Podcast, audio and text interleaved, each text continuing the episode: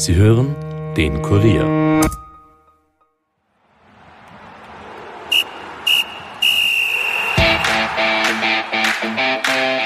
Unterlag dem LASK am Wochenende knapp mit 1 zu 2. Die Austria verpasste gegen Hartberg einen Sieg. Die einen haderten mit den vielen Verletzungen, die anderen mit dem Schiedsrichter. Und nun kommt es am Samstag zum ersten Wiener des Jahres. Was davon zu erwarten ist und mit welchen Voraussetzungen die beiden Stadtrivalen in das Spiel gehen, bespreche ich heute mit den beiden Kollegen Alexander Huber und Alexander Strecher. Mein Name ist Stefan Berndl und ich wünsche euch viel Vergnügen mit dieser Episode. Nachspielzeit, der Fußball-Podcast von und mit der Kurier Sportredaktion.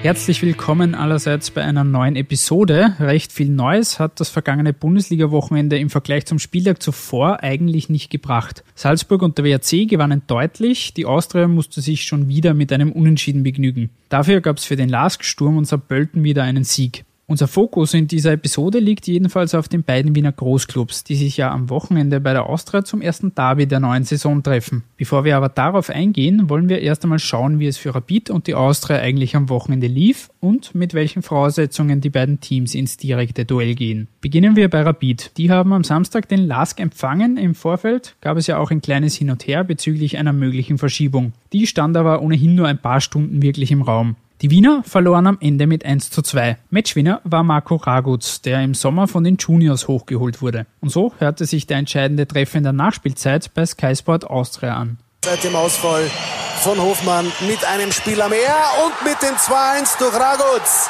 Kein Abseits, der Treffer zählt. Und schon wieder einer nach Ecke, der fünfte der Linzer in dieser Saison. Es war jedenfalls ein Ergebnis, das meiner Ansicht nach durchaus verdient war. Das zustande kommen war dann aber doch bitter für Rapid. Vor allem die vielen Verletzten, wodurch Rapid in den letzten zehn Minuten auch mit einem Mann weniger spielen musste. Das sah auch Trainer Didi Kübauer so. Das ist, glaube ich, das größere Problem meines Erachtens und das tut wirklich sehr, sehr weh, weil wir eigentlich heute das ganze Spiel, eigentlich schon ab der ersten Halbzeit haben wir im Prinzip dieses Problem gehabt, dass man eigentlich dann wirklich nur mehr einen Wechsel zur Verfügung hat und da hast wirklich schauen müssen, welcher Spieler ein Problem hat und das war dann echt, uh, hat das Spiel ein bisschen konfus werden lassen und deshalb haben die Jungs das wirklich sehr, sehr gut gemacht und das dann echt, das dann passiert am Schluss aus, dass wir zu zehn spielen müssen und das dann komischerweise die, die Last geht, das Tor über, über einen Eck macht, uh, das hast du dann nicht mehr verteidigen können und tut mir wirklich leid für die Mannschaft heute, weil ich glaube, zu elf, bin ich überzeugt, hätten wir das Spiel garantiert nicht verloren. Und ich glaube auch, dass sogar noch mehr drin gewesen wäre. Ich begrüße jetzt die beiden Kollegen Alexander Huber und Alexander Strecher bei mir. Erstmal danke wieder fürs Zeitnehmen. Bevor wir auf Rapid und die Austria eingehen und auf das kommende Derby, wollen wir ganz kurz ein Thema besprechen, das heute am Montag aktuell geworden ist, und zwar den Rücktritt von Schalke-Legionär und Ex-Rapidler Guido Burgstaller, der aus dem österreichischen Nationalteam sich verabschiedet hat. Das kam doch relativ überraschend. Alex, was heißt das jetzt für den ÖFB und für Teamchef Franco Foda, gerade was die nächsten Spiele in der Quali angeht? Also es ist wirklich sehr überraschend gekommen, erstens. Und zweitens für den Teamchef wird das wahrscheinlich ein zusätzliches Kopfweh bedeuten, weil gesegnet mit vielen Stürmern ist Österreich ohnehin nicht. Neben Marko Arnautovic war eigentlich der nächste dann der Guido Burgstaller. Dahinter eventuell auch noch der Michael Gregoritsch, wobei der eher eine hängende Spitze ist. Ja, also es wird, wird sicherlich problematischer werden für den Teamchef. Gut, ausführlich wollen wir das ganze Thema Nationalteam dann nächste Woche besprechen. Wir kommen wieder zurück zum eigentlichen Thema, zur Bundesliga. Alex, zu dir. Jetzt nach dem Spiel Rapid gegen Lask, die 1 zu 2 Niederlage. Wie fällt deine Bilanz jetzt nach diesem Spiel aus? Wie gut oder schlecht hat sich Rapid in diesem Spiel jetzt tatsächlich präsentiert? Vielleicht noch vorher kurz ein Wort zum Lask. Die waren richtig gut, ist eine tolle Mannschaft, hat sich auch mit einem neuen Trainer gut entwickelt und sie haben bis jetzt ein einziges Spiel in der Liga nicht gewonnen. Das war mit einer B-Mannschaft gegen Wartens und es war eine starke Leistung gegen Rapid. Für Rapid ist sicher einiges unglücklich zusammengekommen, dass dann halt in Unterzahl in der fast allerletzten Aktion dann noch das 1 zu 2 fällt. War zwar irgendwie schon fast ein bisschen zu erwarten, wie die letzten Minuten gelaufen sind, ist aber dann natürlich auch besonders bitter. Das nimmt man dann auch im, im, im Kopf halt mit mit und es dauert sicher länger, das so zu verarbeiten. Insgesamt, du hast es schon angesprochen, hat es drei verletzungsbedingte Wechsel gegeben in dem Spiel. Erst Thorsten Schick, dann Torhüter Richard Strebinger und schließlich auch noch Maximilian Hoffmann. Von diesen dreien wird Schick jetzt operiert, wird aber nicht so lang ausfallen wie befürchtet. Rapid gehen dennoch langsam ein wenig die Spieler aus und dazu hat sich Trainer Didi Küber auch im Sky-Interview geäußert. Das ist jetzt so. Ich meine, ich glaube, wir haben äh, gutes Geld für Mert Müller bekommen. Und natürlich ist es jetzt ganz klar, nachdem die, diese Sachen jetzt passiert sind, die was man leider nie einkalkulieren kann, muss natürlich am Transfermarkt äh, muss einfach was gemacht werden, wo wir eh schon geschaut haben. Aber ich glaube, jetzt muss man wirklich überdenken, ob da nicht noch mehr gemacht werden muss. Auf dem Transfermarkt muss jetzt noch mehr gemacht werden. Mein Kübauer, Alex, wie hoch ist da die Wahrscheinlichkeit, dass jetzt tatsächlich bis 2. September, eine Woche ist jetzt noch Zeit, etwas passiert und wo sind die Baustellen in der Mannschaft, wo tatsächlich etwas passieren sollte? Ich bin mir ziemlich sicher, dass etwas passieren wird. Es ist aber auch nicht völlig auszuschließen, dass noch ein weiterer Abgang passiert. Vielleicht kommen da noch zwei neue. Also da ist einiges im Fluss. Da wird wahrscheinlich auch einiges intern beraten. Meiner Meinung nach hängt es ganz wesentlich davon ab, ob Trainer Kübauer in Zukunft öfters mit Dreierkette und drei Innenverteidigern spielen will oder so wie gegen Lask wieder mit der, sage ich mal, herkömmlichen Viererkette, dann braucht es nicht unbedingt einen neuen Innenverteidiger. Das, das muss intern besprochen werden. Man kann sich jetzt nicht auf, auf Verdacht Spieler kaufen, die dann vielleicht wegen einer Systemfrage gar nicht so benötigt werden. Also das muss auch ganz genau abgeklärt sein. Ist alles ein bisschen stressig innerhalb von einer Woche. Also das, das läuft jetzt nicht ganz rund, aber der Zoran Barisic hat das schon kommen gesehen und hat immer wieder gesagt, wahrscheinlich hat auch intern da mehr Informationen schon gehabt, dass das genauso passieren kann. Inwiefern werden Strevinger oder Hoffmann jetzt passieren müssen oder werden die im nächsten Spiel schon wieder dabei sein im Derby? Also bei Richard Strevinger habe ich gehört und das ist wahrscheinlich auch gut nach so einer Sache, weil es auch ähnlich war wie gegen Salzburg. Er wird jetzt ganz, ganz genau durchgecheckt. Man untersucht wirklich alles. Es ist zwar ihm nach dem Salzburg-Spiel sehr schnell wieder gut gegangen, hat tolle Leistungen gebracht, aber wenn ein äh, Spieler ohne Fremdeinwirkung dann nicht mehr weiterspielen kann, dann schrillen schon die Alarmglocken und deswegen ist es auch gut, dass man da jetzt nicht festlegt auf einen Tag oder eine Woche, wenn er zurückkehrt. Das muss jetzt genau überprüft werden. Und äh, beim Maxi Hoffmann weiß man, dass er ein ganz großer Kämpfer ist, der ja auch mit der gebrochenen Nase weiterspielen wollte. Also wenn es da irgendwie eine Möglichkeit gibt, würde er wahrscheinlich auch im Derby einlaufen. Ob das jetzt so sinnvoll ist mit einer Nase, die operiert werden musste, das, da bin ich jetzt kein Mediziner, aber ich könnte mir vorstellen, dass es vielleicht nach der Länderspielpause besser ist, wieder zu spielen. Machen wir einen kurzen Seitenwechsel zum LASK. Alex hat es eh schon angesprochen, der LASK eine sehr starke Mannschaft, hat sich auch gut präsentiert. Die haben jetzt nach dem 1 zu 1 gegen WSG Tirol und dann die Niederlage gegen Brügge sich wieder erfangen und wieder in die Erfolgsspur gefunden. Trainer Valerin Ismail war dementsprechend zufrieden. Kompliment an die Mannschaft für die, für die Moral, für die Mentalität. Und hat man gespürt, dass, äh, dass wir noch eine Chance kriegen bis zum, äh, bis zum Schluss. Und äh, das ist genau, was wir brauchen im Hinblick auf ähm, Mittwochspiel. Und dann glaube ich, dass wir auf jeden Fall erstmal für die Bundesliga eine ganz, ganz wichtige Sieg für, für uns, dass wir uns erstmal oben festgebissen haben, ähm, für, die, für die Moral äh, und für das Spiel am Mittwoch.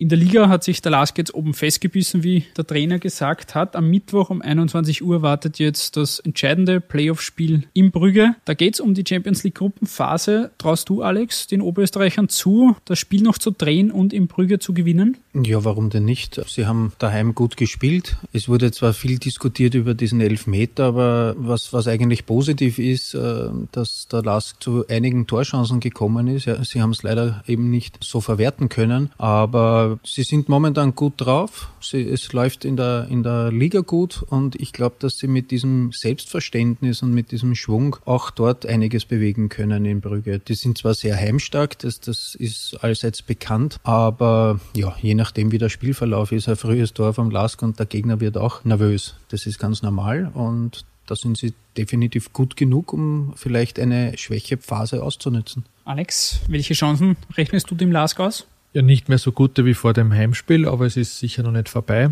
Und so, warum soll nicht ein 2 zu 1 Sieg möglich sein? Also sie, so wie der Alex Strecher, es ist noch nicht vorbei und man kann auch theoretisch, wenn es lang 0-0 steht, in der allerletzten Minute mit einem Tor noch in die Verlängerung kommen. Also das, der Lask war vor dem ersten Spiel Außenseiter, jetzt ist es noch ein bisschen klarer, aber ich gebe ihnen durchaus Chancen. Gut, dann gehen wir weiter. Neben Rapid und dem Lars gab es am Samstag noch zwei weitere Spiele. Der WRC hat gegen Altach mit 5 zu 2 gewonnen. Torjäger Schon Weißmann hat ausnahmsweise nicht getroffen. Und Mattersburg verlor sein viertes Spiel in Folge, diesmal gegen St. Pölten mit 1 zu 0. Damit einen Tag weiter am Sonntag. Erst einmal Salzburg hat wieder klar gewonnen. Die haben sich 5 zu 0 gegen die Admira durchgesetzt und Sturm hat sich nach der Niederlage gegen Rapid rehabilitiert und WSG Tirol mit 2 zu 0 besiegt. Und dann, wie schon gesagt, war da noch die Austria. Die Wiener konnten gegen Harzberg nicht gewinnen, wie schon gegen die Admira letzte Woche, mussten sich mit einem 2 zu 2 begnügen. Trainer Christian Ilzer war nicht mit dem Ergebnis, schon aber mit der Leistung einigermaßen zufrieden.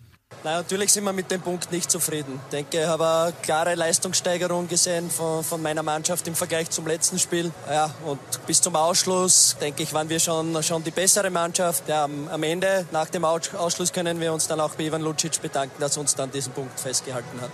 Es gab auch einige Situationen, die nach dem Spiel heiß diskutiert wurden. Der Schiedsrichter stand einige Male im Mittelpunkt. Das sah auch Austrias Florian Klein so, der von einem verrückten Spiel gesprochen hat. Verrückt trifft es, glaube ich, ganz gut. Also es war alles dabei. Ich denke, man merkt, glaube ich, was passiert, wenn man gerade so nicht so einen Lauf hat, dann spielt sehr viel gegen einen. Das hat man heute, glaube ich, gemerkt, äh, wie der Spielverlauf des Öfteren gewechselt hat. Normal 3-1 für uns und so viele Schiedsrichterentscheidungen, die auch gegen uns waren, muss man auch sagen. Also es war schon extrem schwierig.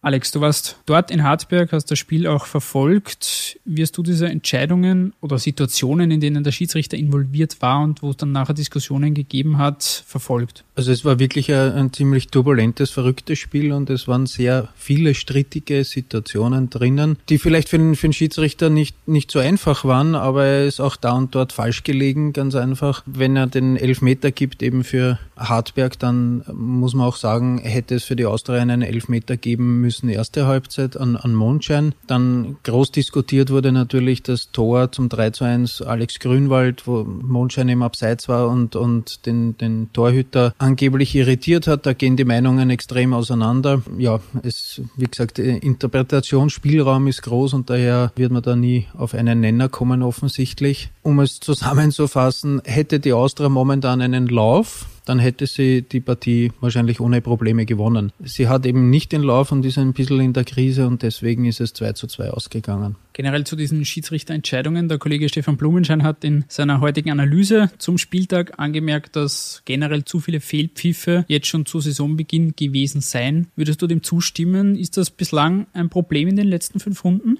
Es hat sehr viele strittige Situationen gegeben und, und es wird dann alles natürlich extrem seziert und auf, äh, aufbereitet und dann kommt man immer wieder drauf, dass da einige Fehler dabei sind. Vielleicht, vielleicht merken die Schiedsrichter das und, und haben eine gewisse Grundnervosität bei, bei manchen äh, Situationen, aber es wird äh, dadurch halt immer, immer wieder sehr hektisch und, und da ist es dann halt auch schwer, oft in Ruhe Entscheidungen zu treffen.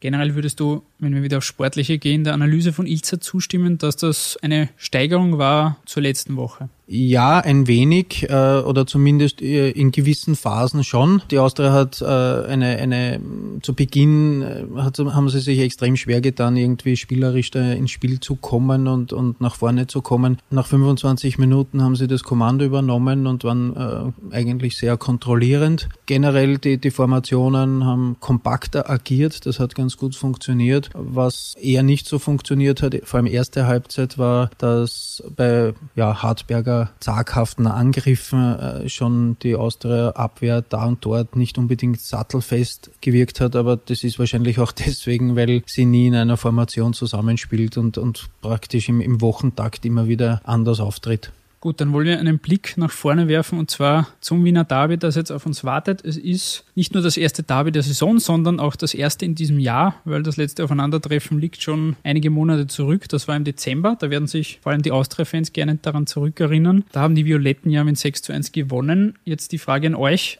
Was ist jetzt von diesem Spiel zu erwarten und mit welchen Voraussetzungen gehen die beiden Teams in das Derby? Alex, wenn wir bei dir beginnen und bei Rapid, wie sieht da die Ausgangslage aus vor diesem Spiel am Sonntag? Ich glaube, ähnlich angespannt wie bei der Austria. Beide Vereine haben sicher weniger Punkte als intern eingeplant war. Bei der Austria ist vielleicht noch eine Spur stärker, weil die Gegner laut Papierform die leichteren gewesen wären. Bei Rapid ist sicher so, falls das Derby, so wie die letzten beiden, äh, verloren gehen sollte, wären wir unterm Strich. Es wäre in der Länderspielpause wieder mal eine Phase, wo diskutiert wird, ist das alles noch der richtige Weg? Was läuft alles falsch? Warum funktioniert schon wieder nicht? Also da geht es auch ein bisschen um die, die Emotionen den kommenden beiden Wochen dann während der Länderspielpause. Also es ist ein wichtiges Spiel wie ohnehin jedes Derby, aber auch ein besonders wichtiges Spiel für die, für die Stimmung und für den weiteren Saisonverlauf. Alex, dieselbe Frage an dich. Mit welchen Voraussetzungen geht die Austria in dieses Spiel? Wie der Alex schon gesagt hat, beide gehen mit ähnlichen Voraussetzungen rein. Äh, es ist äh, alles angespannt. Auch die Austria muss im Prinzip mehr oder weniger das Derby gewinnen, genauso wie Rapid, um eben dann im Verein auch eine gewisse Ruhe zu schaffen. Und, und der Florian Klein hat heute Montag äh, zu mir gesagt, wir waren schon zweimal in so einer Phase vor einem Derby und beide Derbys haben wir gewonnen.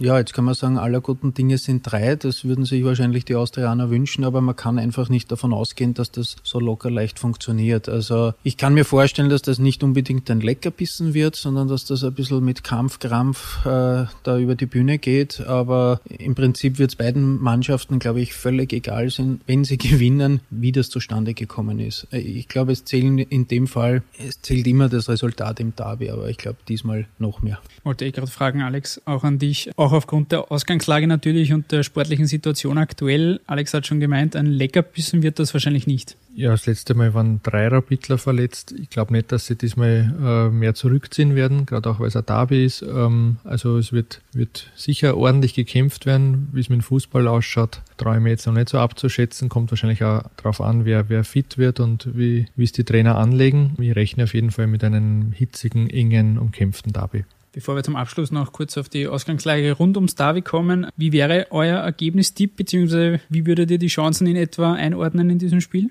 Ich würde sagen, ein 1 zu 1 wäre keine Überraschung. Da hat er mir fast das Ergebnis weggenommen. Äh, unentschieden ist eigentlich so ein wirklich ein sehr heißer Tipp. Und äh, dass man irgendwie jetzt Favoriten ausmacht, das ist momentan ganz schwer. Also es ist keine Mannschaft, weder Rapid noch Austria in den letzten Wochen dermaßen aufgetreten, dass sie sich da in irgendeine Favoritenrolle getrippelt hätten. Also es ist, ja, es kann alles passieren. Das Derby wird auch unter genauer Beobachtung sein, weil auch die letzten Male immer wieder auch Vorkommnisse rund ums Spiel waren. Es wird von der Polizei auch eine Blockabfertigung geben für den Fanmarsch der Rapidler zum Stadion. Wie optimistisch seid ihr, dass diesmal alles geregelt abläuft und dass es da keine Zwischenfälle gibt? Ja, eigentlich habe ich schon ein gutes Gefühl, dass, dass es diesmal funktionieren soll, nämlich reibungslos. Äh, ich glaube, dass auf allen Seiten ein bisschen die Sinne geschärft sind, dass die Rapid-Fans sich wahrscheinlich auch von ihrer besten Seite präsentieren wollen. Die Polizei hat das, das